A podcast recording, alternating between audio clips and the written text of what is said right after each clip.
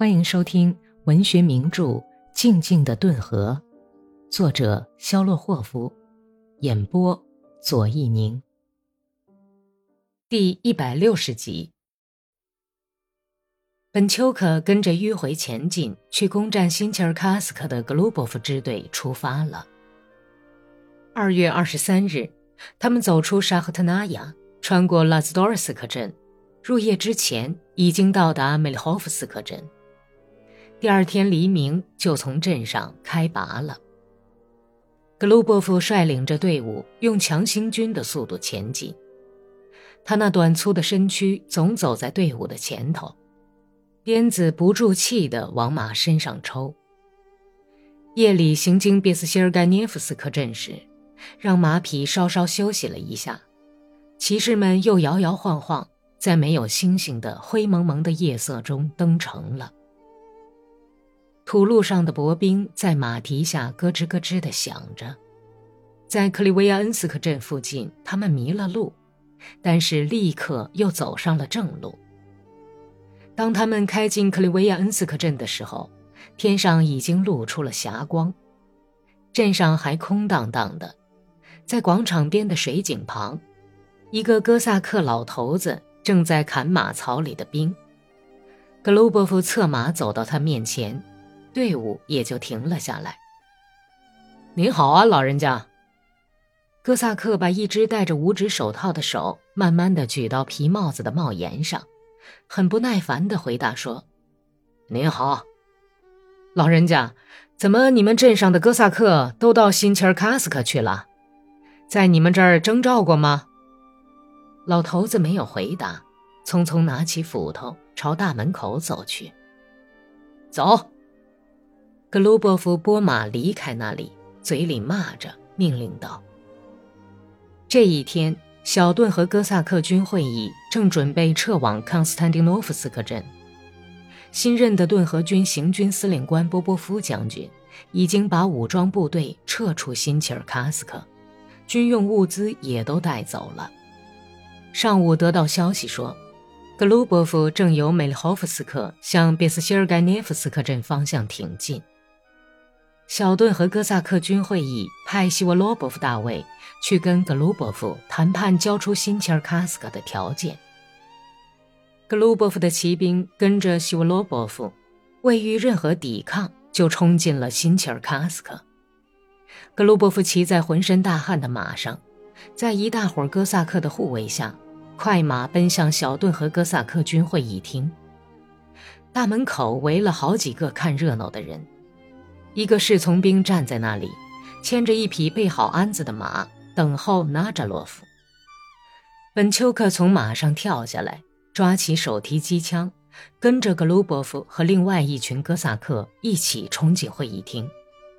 一听到大门“哗”的一声敞开了，宽敞的大厅里的代表们都应声扭过头来，脸变得煞白。起立。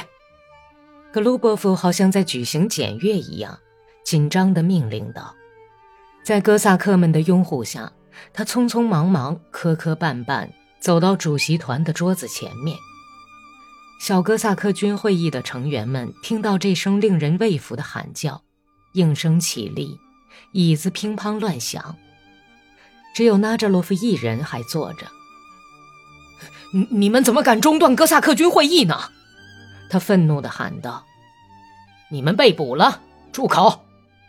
格鲁波夫气得满脸通红，跑到纳扎洛夫的面前，把肩章从他的将军服上撕下来说道：“站起来，对你说呢，把他带走。嘿，你，我跟谁说话呢？金肩章迷！”本丘克把机枪架在门口。各位哥萨克军会议的成员像一群绵羊似的挤成一团。几个哥萨克把纳扎洛夫吓得脸色发青的小哥萨克军会议主席沃洛西诺夫，还有另外几个人从本丘克面前架了出去。格鲁波夫厉色的脸上布满红晕，脚上的刺马针碰得叮当乱响，也跟着走出去。一个会议的成员抓住了他的衣袖，问道：“上校老爷，行行好，告诉我，我们该上哪儿去呢？我们可以走了。另外一个人躲躲闪闪，从他肩膀后面探过脑袋，问道：“你们滚蛋吧！”格鲁伯夫挥着手喊道。走到本丘克面前时，又回过头来，跺了一下脚，喊道：“滚你们的！我没有功夫跟你们啰嗦，滚吧！”他那受了风的沙哑的喊声在大厅里轰鸣了半天。本丘克在母亲那里住了一夜。第二天，西维尔斯已占领罗斯托夫的消息传到了辛切尔卡斯克，他立即向格鲁波夫请了假。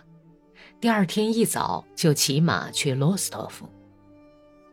他在西维尔斯的司令部工作了两天。西维尔斯还是在《战地真理报》当编辑的时候就认识他了。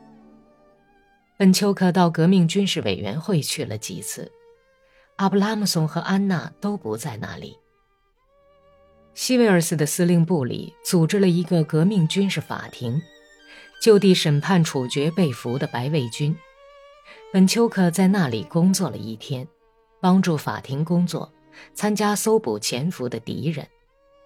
第二天，他已经不抱任何希望，跑到革命军事委员会去。一上楼梯，就听见了安娜那熟悉的声音。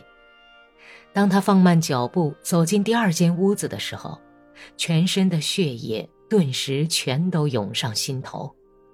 不知道是什么人的话语声和安娜的笑声从那里传出来。本集播讲完毕。感谢收听。